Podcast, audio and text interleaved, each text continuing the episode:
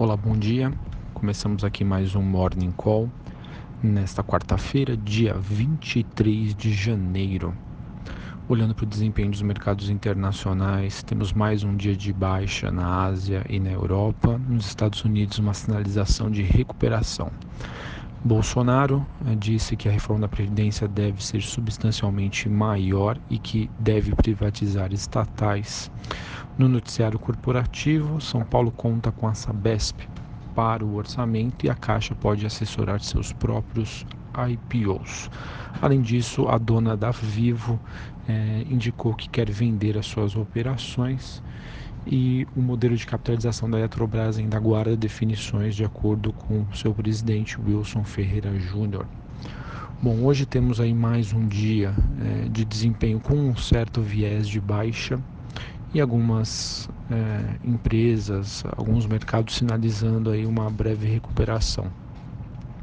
Na Ásia tivemos um dia misto, com bolsas fechando entre altas e baixas.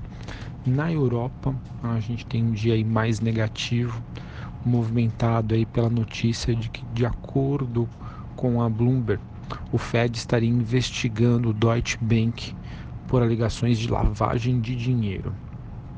S&P Futuro sinaliza uma breve recuperação após uma forte queda ontem, motivada pela notícia do Financial Times de que os Estados Unidos teriam rejeitado uma oferta da China em relação às negociações comerciais e a novela continua.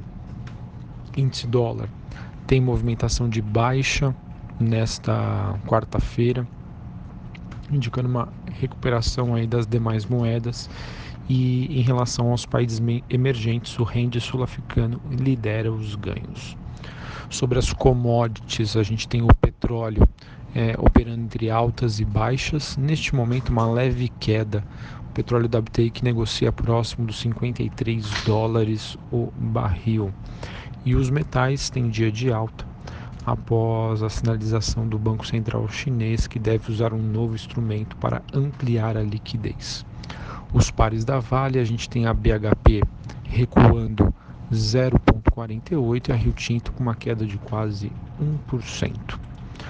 Olhando para o noticiário local, uh, nós temos aí entrevista a Bloomberg, Bolsonaro prometendo é, a reforma da Previdência com a, a, dotação aí de idade mínima e que a mudança aí deve ser substancial. Além disso, ele apontou que a situação dos estados indicam aí para uma aprovação da reforma, pois ela seria interessante para todos os governadores e ele diz que estudos sobre privatizações serão estão aí praticamente concluídos. Essa entrevista ela foi dada após um discurso, digamos, relativamente neutro em Davos ontem, que acabou tirando um pouco do ânimo do mercado, que esperava um discurso um pouco mais rígido. Enfim, também tivemos aí Santos Cruz, é, ele mencionou, ele conversou com a Bloomberg e disse que militares e assim como todas as categorias deverão entrar na reforma. De acordo com a consultoria Eurásia, Simone Tebet deve ser aí a favorita a presidente do Senado.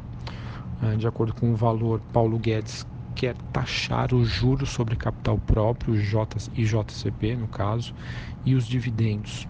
E de acordo com a coluna do Broadcast, a Caixa deve assessorar seus próprios IPOs e limitar o número de ganhos.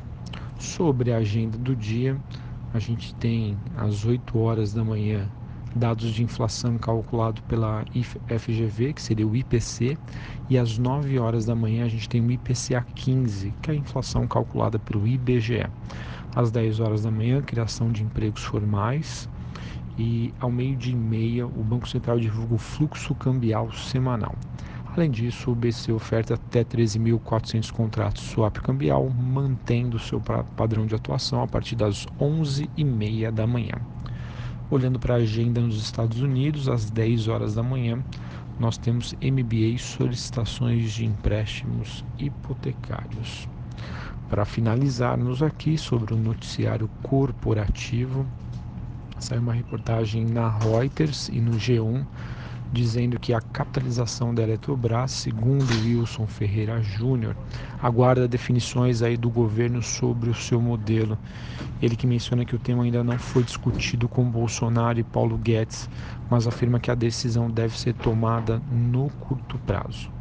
Além disso, tivemos é, Henrique Meirelles, que é atual ministro da Fazenda de São Paulo, dizendo que o programa de desestatização poderá contribuir de forma importante para o Estado, que quer aí, no caso, cumprir o orçamento em 2019.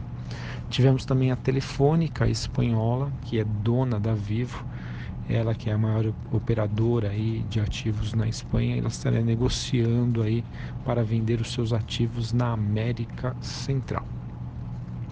Além disso, nós tivemos aí a, o jornal Valor Econômico indicando que os lançamentos de imóveis no quarto trimestre acabaram puxando aí o crescimento do setor no ano a definição do cenário eleitoral acabou resultando numa tomada de decisão mais agressiva das incorporadoras.